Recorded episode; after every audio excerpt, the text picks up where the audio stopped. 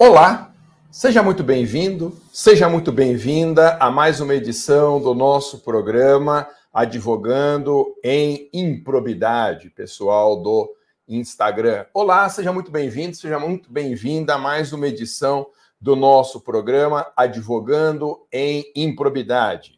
Meu nome é professor Alexandre Mas e nesse programa nós discutimos as mais importantes linhas de defesa em favor de quem é acusado em improbidade administrativa. E hoje nós vamos tratar justamente das principais teses de defesa na ação de improbidade. Eu tenho um recado muito importante: estão abertas as matrículas do meu novo curso, a Fórmula da Prospecção, onde eu ensino do zero a multiplicar a receita do seu escritório utilizando o Instagram para fazer prospecção de clientes 100% dentro das regras da OAB. Se você tiver interesse, as matrículas estão se encerrando nas próximas aulas. Você encontra o link para fazer a matrícula na minha bio do Instagram ou aqui embaixo na descrição desse vídeo, no YouTube ou no Facebook. Você sabe que foi publicada no dia 26 de outubro de 2021 a Lei 14.230, que modifica mais de 100 normas da Lei de Improbidade. Então, em síntese, eu sempre gosto de começar relembrando esse ponto. As principais novidades, resumidamente, são eliminação da improbidade culposa, ampliação do prazo prescricional de 5 para 8 anos, previsão de prescrição intercorrente no curso do processo com prazo de 4 anos, legitimidade exclusiva para o Ministério Público propor ação. Ampliação das penas de multa e suspensão de direitos políticos, estabelecimento do prazo de 365 dias, prorrogável uma vez por igual período, para a realização do inquérito civil, para que o inquérito seja finalizado. E durante o prazo de um ano a contar da data da publicação da nova lei, ficam suspensas as ações de improbidade propostas pela Fazenda Pública, para que o Ministério Público competente se manifeste sobre o prosseguimento das demandas. Bem, e qual é atualmente a mais importante tese de defesa em ação de improbidade? Com a mudança na lei, a mais importante tese de defesa na ação de improbidade é a prescrição. Seja a prescrição da pretensão para a propositura da ação, seja a chamada prescrição intercorrente. Lembrando que todas essas teses de defesa, elas devem ser suscitadas na contestação, na medida em que não existe mais a defesa prévia. Antes dessa mudança na Lei 8429, na Lei de Improbidade, havia duas peças de defesa do acusado: uma defesa prévia e depois a contestação. Com a eliminação da defesa prévia, tudo se concentra na contestação. Então, as teses de defesa, todas que nós vamos relembrar hoje e outras que eu não vou comentar na nossa conversa de hoje, elas são tema da contestação na ação de improbidade. Bem, a tese mais importante de defesa é a prescrição. Lembre, a prescrição da pretensão para a propositura da ação de improbidade ela foi aumentada de cinco para oito anos, a contar da prática do ato ímprobo. Foi uma das poucas mudanças introduzidas pela nova lei que favorece o Ministério Público, que é ruim para o investigado. Em geral, todas as mudanças melhoraram a defesa ou as linhas de defesa do acusado. Mas o aumento do prazo prescricional para a propositura da ação é desfavorável a quem é processado. Bom, a prescrição comum e a prescrição intercorrente, na verdade, a majoração do prazo é uma novidade que vale para prescrição antes da propositura da ação, mas a prescrição intercorrente é uma novidade absoluta. O prazo para prescrição intercorrente é de quatro anos entre as instâncias. E esse é um detalhe muito importante que eu venho enfatizando. Há no Brasil milhares, milhares de ações de improbidade em curso que estão prescritas. Só com essa regra da prescrição intercorrente, eu estimo que a cada 10 ações de improbidade, pelo menos 8 devam ser extintas. Mas isso é uma matéria de defesa da contestação. Se nós não provocarmos o judiciário alegando a prescrição intercorrente, não é de se esperar que ele vá fazer isso por conta própria. Hoje é muito raro no Brasil, mas muito raro mesmo, uma ação de improbidade em que, da propositura até a sentença, não se tem extrapolado o prazo de quatro anos. Então, essa é uma tese espetacular de defesa. Então, revisite as ações de improbidade que tramitam aí no seu escritório para verificar se elas não estão correndo a mais de quatro anos em cada instância. Lembrando que esse intervalo é entre instâncias. Então, na primeira instância da inicial a sentença, o prazo é de quatro anos. Prolatada a sentença até o acórdão da apelação é outro prazo de quatro anos, e daí em relação também aos recursos para Brasília. Suponha que tenha sido interposto um recurso extraordinário, tem que ser observado um prazo de quatro anos entre a interposição do extraordinário e o acórdão nesse recurso no Supremo Tribunal Federal. É tão impactante esse conjunto de mudanças sobre a lei de improbidade que o Ministério Público Federal passou a defender a tese de que as mudanças na lei de improbidade só valem para as novas ações propostas.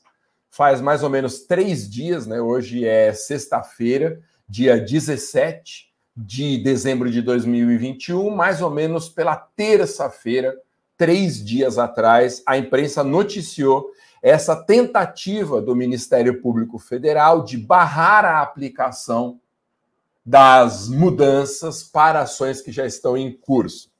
Essa é uma medida absurda, mas ela faz parte do desespero do Ministério Público ao perceber que todas essas mudanças favorecem o acusado. Obviamente, essa tese não vai prevalecer, as ações que estão em curso passam a se sujeitar aos novos prazos prescricionais, tanto prescrição para propositura da ação, quanto e especialmente a prescrição intercorrente. Lembrando aí num detalhe técnico muito relevante: o acolhimento da tese de prescrição gera a extinção do processo com julgamento de mérito. Não é uma preliminar, não é uma questão prejudicial, mas é tese de mérito, razão pela qual, uma vez acolhida essa alegação de prescrição, o processo tem que ser extinto definitivamente, ok? Caberão recursos ainda por parte do Ministério Público, mas lembre que é causa que resolve a ação com julgamento de mérito. Ô Maza, que outra tese de defesa podemos utilizar para proteção, né, para tutela, para defesa dos acusados em improbidade? Uma segunda tese fundamental é a ausência de dolo. A ausência de dolo. Você sabe que a nova lei modificou ou eliminou a chamada improbidade culposa. Lembre, Improbidade culposa é aquela em que não há dolo do agente, não há má fé, mas por negligência, imprudência ou imperícia, ele causa um prejuízo ao erário. Havia previsão da improbidade culposa no artigo 10 da Lei 8429, mas uma das novidades mais retumbantes da nova lei é a eliminação dessa categoria da improbidade culposa. Agora, Ato ímprobo, seja em qual dos três artigos esteja enquadrado, sempre depende da prova de dolo. E essa prova, como é natural, ela incumbe a quem alega, que é o Ministério Público. O Ministério Público nem sempre tem feito essa prova. Então, cabe a nós, advogados de defesa dos acusados em sede de contestação, alegar que não houve essa prova de dolo. Então, antes da mudança, era possível, por exemplo, propor uma ação de improbidade contra um secretário de finanças que aplicou recursos do município e as aplicações deram prejuízo. Você vai dizer assim: bom, não houve a intenção do secretário de causar esse dano, é verdade. Mas foi uma manobra, no mínimo, imperita, uma aplicação financeira que causa prejuízo ao município. Antes da mudança da lei, ele poderia ser processado por improbidade culposa, com fundamento no artigo 10 da Lei 8429, porque causou, causou lesão aos cofres públicos. Agora não pode mais. O Ministério Público tem que fazer a prova assertivamente de que houve dolo do agente público. Ok? Com isso, houve uma verdadeira abolício infracciones. Eu tenho batido muito nessa tecla. O que é abolício infracciones? É a eliminação de um ilícito. Toda vez que sobrevém uma lei eliminando um ilícito que, que tinha previsão anterior, essa nova lei ela retroage de modo a, assim como no direito penal e no direito tributário, absolver os indivíduos que tenham sido condenados com base na lei anterior. Todas as ações que tramitam hoje no judiciário e que dizem respeito à improbidade culposa, elas têm que ser extintas por abolício infracções. Mas o juiz vai fazer isso de ofício? Não é de se esperar. Nós é que, advogados dos acusados, devemos suscitar esse novo, novo tema, que também extingue o processo com julgamento de mérito. O ônus da prova incumbe ao Ministério Público, mas muito raramente, muito raramente, o MP faz essa prova. Nós discutimos aqui em lives nas semanas anteriores com os doutores Guilherme e Marcelo, parceiros meus na advocacia em improbidade, que o Ministério Público tem como uma espécie de um cacuete processual defender a chamada improbidade por é, presunção de lesão causado, causada ao erário. Em re ipsa se costuma chamar essa, essa alegação de um dano in re ipsa, um dano que é presumido pela própria prática do ato ímprobo. Essa categoria não tem mais cabimento à luz da nova lei de improbidade. Então, compete ao juiz provocado pelo réu, compete ao juiz julgar, extinguir o processo com julgamento de mérito se o Ministério Público não fizer a prova do dolo e também do resultado lesivo ao patrimônio público. Uma outra tese de defesa muito relevante em matéria de improbidade é a questão da improbidade imprópria. Existem dois tipos de atos ímprobos, levando em consideração como critério distintivo quem que pode ser processado por esse ilícito. A lei de improbidade, ela está essencialmente preocupada com atos praticados por agentes públicos. Quem ocupa, portanto, o polo passivo da ação de improbidade tende a ser um agente público.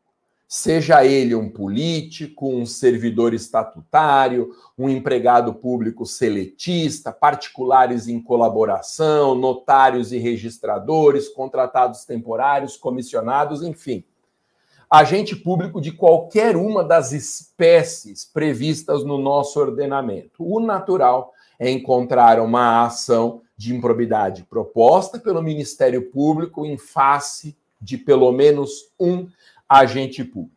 Essa é a regra. Excepcionalmente, a legislação de improbidade admite que particulares que não integram os quadros da administração também sejam processados por improbidade. Quando a improbidade é praticada por um agente público, nós chamamos de improbidade própria. Já quando ela repercute contra um particular, quando o particular é incluído no polo passivo, nós chamamos de improbidade imprópria, por ser uma improbidade, digamos, excepcional ou antinatural. Existem quatro hipóteses que foram mantidas e ampliadas com a aprovação da nova lei de improbidade, tá, da 14230. Houve a descrição de quatro condutas, situações, quatro hipóteses em que um particular pode ser processado por improbidade. Quais são as quatro hipóteses de improbidade imprópria? O particular que concorre com a agente para a prática do ato, o particular que induz o agente a praticar o ato, o particular que se beneficia do ato ímprobo e o que sucede o infrator. Portanto, quatro verbos: concorrer, induzir, beneficiar-se ou suceder. São as quatro únicas hipóteses em que o particular pode ser acusado de improbidade. Importante, principalmente na questão da sucessão, houve uma ampliação de hipóteses com a aprovação da nova lei. Antes da aprovação dessa nova lei, estava muito clara que a hipótese de sucessão se aplicava basicamente a pessoas físicas. Então, um agente público é acusado de improbidade, mas morre antes da resolução do processo. Os herdeiros desse particular passam a assumir o polo passivo, sujeitando-se às penas de natureza patrimonial, e apenas elas. As de natureza patrimonial, a dentro dos limites da herança. Não tem sentido você condenar um herdeiro, por exemplo, à suspensão de direitos políticos ou à perda do cargo, ainda que ele seja agente público, porque se aplicam apenas às sanções de natureza patrimonial. Um herdeiro, ele não pode ter os direitos políticos suspensos, ele não pode ter o cargo retirado, mas ele pode ser sujeitado à multa civil, ao ressarcimento integral do dano e à devolução de bens, sempre observados os limites da herança, do patrimônio que foi herdado. As condenações patrimoniais em relação ao sucessor não podem ultrapassar, não podem ultrapassar o quanto que foi herdado. O que a nova lei deixou mais claro é que essa hipótese, essa quarta hipótese de improbidade imprópria, também se aplica à sucessão de pessoas jurídicas. Então, suponha uma empresa que tenha sido condenada por improbidade por beneficiar-se de uma contratação sem licitação, uma contratação irregular. Se essa empresa, que foi beneficiária de um contrato administrativo celebrado sem licitação, se ela se cindir, se ela se dividir em duas outras empresas, as empresas resultantes dessa transformação empresarial, elas passam a responder pelos, pelas condenações da empresa originária. O que faz muito sentido, né? Senão seria fácil demais escapar de uma punição por improbidade bastando transformar a empresa em outra empresa, incorporá-la ou fundi-la em duas ou mais empresas derivadas. Então, está muito claro que a hipótese de improbidade imprópria por sucessão hoje se aplica tanto a pessoas físicas como a pessoas jurídicas. Só que é um detalhe importante. Há muito tempo, a jurisprudência do Superior Tribunal de Justiça é firme no sentido de que só é possível processar um particular por improbidade imprópria se ele figurar no polo passivo da ação junto com um agente público, pelo menos. O que quer dizer o seguinte: a ação de improbidade contra particular tem que ter obrigatoriamente um litisconsórcio necessário juntamente com o agente público. Se por qualquer razão a ação de improbidade for proposta apenas contra o particular, ainda que em uma dessas quatro hipóteses, a ação tem que ser extinta. É o que sempre defendeu o Superior Tribunal de Justiça. Essa linha de defesa, essa jurisprudência do STJ, teve como leading case, né, como o caso desencadeador dessa sequência de decisões o caso do Guilherme Fontes, que eu gosto de mencionar porque é um dos casos, possivelmente o caso mais importante de ação de improbidade no Brasil. Guilherme Fontes era um ator da Rede Globo, fazia papel de mocinho lá nos anos 80 e começo dos anos 90. E quando ele não conseguia mais pegar esses papéis, porque ele foi envelhecendo, ele começou a assumir a produção de filmes, a dirigir determinados, determinados filmes. E ele adquiriu os direitos para produzir um filme a partir do livro do Fernando Moraes, Chateau, o Rei do Brasil. Esse livro, brilhante, recomendo a leitura, ele conta a história do dono de um complexo midiático chamado Diários Associados, que na primeira metade do século passado e também na segunda metade, do comecinho da segunda metade do século passado, era um complexo de mídia que tomou conta da prestação dos serviços de rádio, de TV e também das empresas jornalísticas no nosso país. Era um grupo que, por exemplo, tinha entre as emissoras de TV a TV Tupi. Se nós imaginarmos hoje numa comparação entre a Central Globo, né, entre esse grupo de empresas que é o Grupo, o grupo Globo, é, os diários oficiados eram muito maiores, talvez duas, três, cinco, dez vezes maiores do que a Globo. E aí, comprados os direitos para a produção desse filme, foi atrás o Guilherme Fontes de patrocinadores, como se costuma fazer, e ele conseguiu receber uma verba do governo federal para ajudar na produção. Só que o filme se tornou muito caro, o dinheiro do governo federal acabou e o filme não saiu. E o Guilherme Fontes foi processado por improbidade, por má versação de recursos públicos na produção do filme Chateau. Só que o Ministério Público propôs essa ação apenas contra o Guilherme Fontes. O caso chegou no STJ e o STJ confirmou a orientação jurisprudencial tradicional de que a ação teve, deveria ser extinta porque sendo Guilherme Fontes um particular, a improbidade é imprópria e improbidade imprópria sempre pressupõe um litisconsórcio passivo necessário entre o particular e pelo menos um agente público. Resumindo, na jurisprudência do STJ, ação por improbidade imprópria só pode avançar se no polo passivo figurarem o particular e pelo menos um agente público.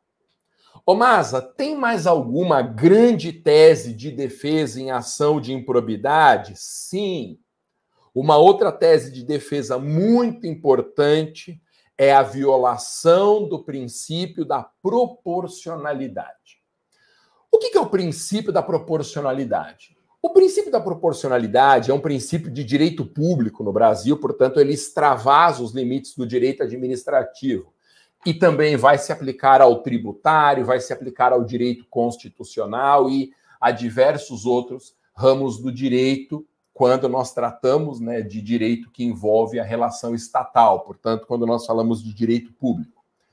A ideia básica do princípio da proporcionalidade é que, diante de um determinado ilícito, a reação estatal sancionatória tem que observar uma adequação entre meios e fins, uma adequação entre a gravidade da conduta e a pena aplicada.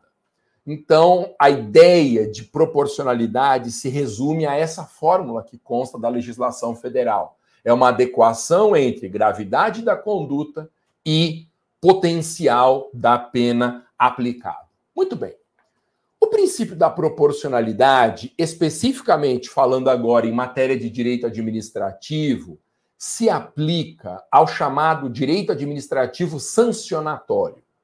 Direito administrativo sancionatório é um nome que a doutrina dá para todas as situações em que a legislação administrativa prevê a aplicação de punições. Então, falamos em proporcionalidade no direito administrativo sempre que formos analisar uma pena aplicada pelo poder público diante de um ilícito de natureza administrativa. Na lei de improbidade, na lei 8429, existem muitos mecanismos para o juiz definir a chamada dosimetria da pena, que é essa aferição de proporcionalidade entre a gravidade da conduta e a resposta sancionatória estatal. Uma primeira linha de dosimetria diz respeito à quantidade de penas aplicadas. O artigo 12 da Lei 8429, quando descreve as sanções que são aplicáveis aos atos ímprobos, diz logo no caput que o juiz pode aplicar aquelas penas em conjunto ou separadamente. Ora, essa decisão de aplicar uma única pena ou todas ao mesmo tempo ou uma parte delas pressupõe um juízo de proporcionalidade. Quanto mais grave a conduta, maior a quantidade de penas sendo menos grave a conduta, tem que ser aplicadas menos penas, tá? Inclusive, se for o caso, uma pena isoladamente. Esse é um primeiro juízo de proporcionalidade que o juiz pode utilizar na dosimetria da pena.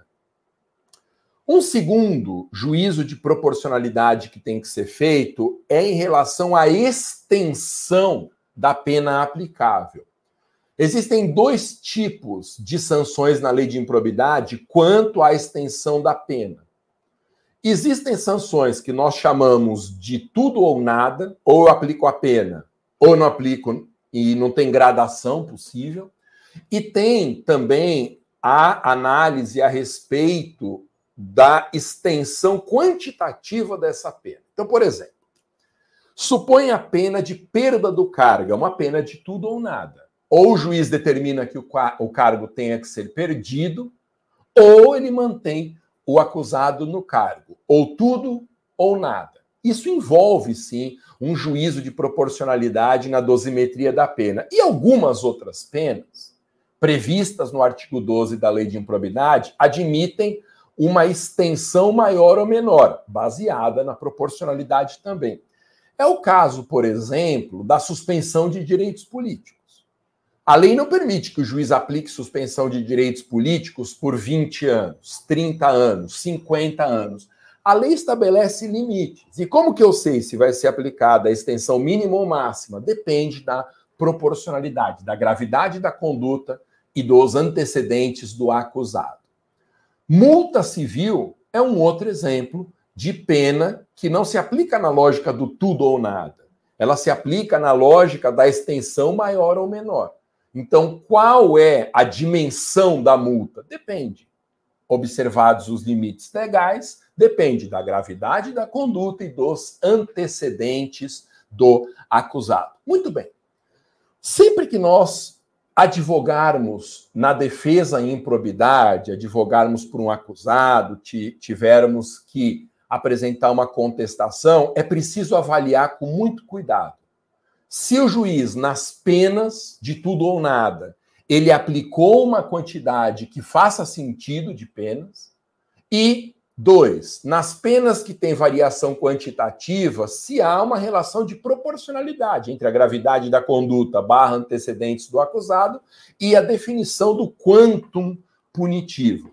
Há uma dica que eu sempre passo para os meus alunos do curso Advogue para Servidores. Vocês sabem que eu tenho na minha escola esse curso Advogue para Servidores e contestação em ação de improbidade é uma das 24 oportunidades de negócio que eu ensino no Advogue para servidores. E eu sempre digo isso. Observe os limites mínimo e máximo dessas sanções que admitem quantificação, tá? Como é o caso da multa civil, da suspensão de direitos políticos, etc. E veja, se o juiz aplicar a extensão máxima de uma dessas penas, isso só pode ser feito se a conduta for a mais grave possível dentro daquela categoria. A mais grave possível. Então, por exemplo, se o juiz aplica a pena máxima de suspensão de direitos políticos, a conduta ensejadora dessa sanção tem que ser a conduta de maior gravidade possível.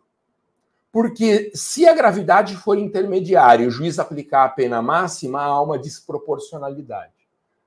Você entendeu?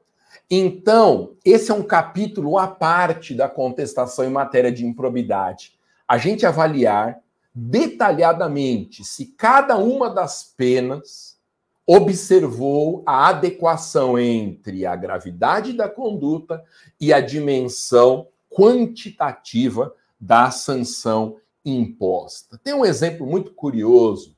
Imagine, por exemplo, que um município, para aparelhar a sua, Guarda Civil Metropolitana, adquiriu 50 veículos, 50 viaturas. Bom, as viaturas foram entregues e colocadas em uso. Só que a compra foi feita sem licitação. Há uma irregularidade.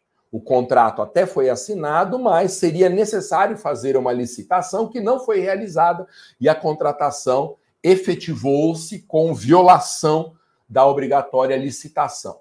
Veja, num caso como esse, embora haja claramente um ato ímprobo, eu não posso aplicar a pena de ressarcimento integral do dano, incluindo o valor dos veículos. Por quê? Porque isso é um enriquecimento sem causa. Claro, houve uma irregularidade na contratação, mas os veículos foram entregues e já estão em uso. Eu não posso cobrar o valor pago por todos esses veículos como aplicando a pena de ressarcimento integral do dano. Ué, porque houve prejuízo, mas não prejuízo pela aquisição integral do carro. Se o poder público fica com as viaturas e a empresa é condenada a restituir o valor integral dessas viaturas, o Estado está recebendo duas vezes em relação ao mesmo bem. E está acontecendo um enriquecimento sem causa. O Estado não só ficou com o veículo, como recebeu de volta o valor integral por ter, por ter pago esses veículos. Isso é uma violação da proporcionalidade. Posso te dizer, acontece o tempo todo, o dia inteiro. Eu não sei com base em qual raciocínio o Ministério Público, sempre que propõe uma ação de improbidade, chuta as penas máximas, sempre, independente da gravidade da conduta.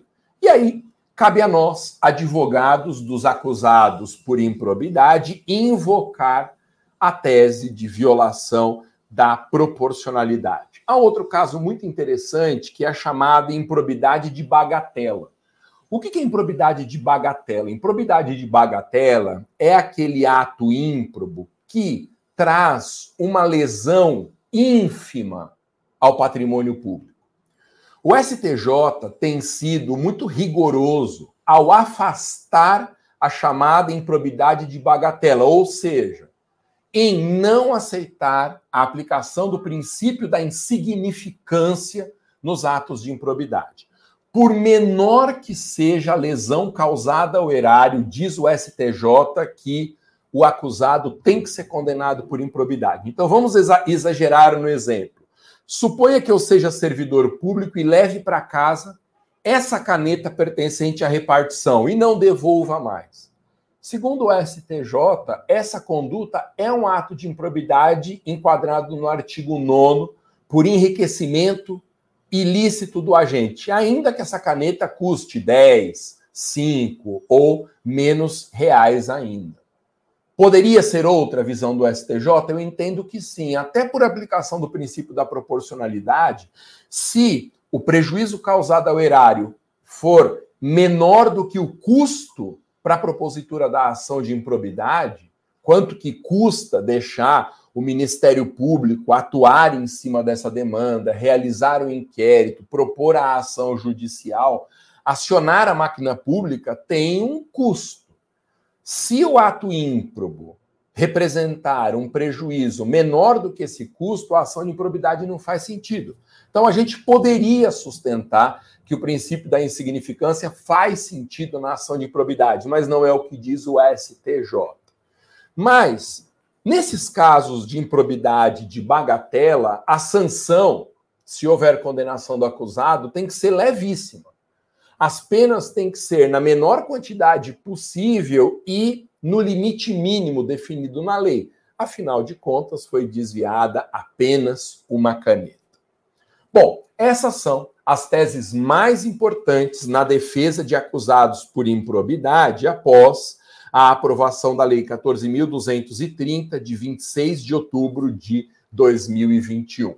Se você tiver no seu escritório casos de improbidade, repasse nos autos para verificar, é, reavalie os autos para verificar se essas novidades não se aplicam, tendo o poder, portanto, de extinguir a demanda. E se você precisar de uma parceria em matéria de improbidade, entre em contato comigo, tá? Mande uma direct aqui pelo Instagram que nós podemos fazer uma parceria e aí a gente discute, né? Se eu advogo junto com você, se eu faço uma espécie de uma orientação estratégica, o modelo de negócio a gente combina depois, tá? Mas, havendo necessidade, entre em contato comigo que nós advogaremos juntos nos seus casos de improbidade. Tenho feito muitas parcerias em matéria de improbidade, porque são ações com honorários muito representativos em matéria de direito administrativo costumam ser as melhores ações que existem na defesa dos investigados. Um recado muito importante: estão abertas as matrículas do meu novo curso, A Fórmula da Prospecção,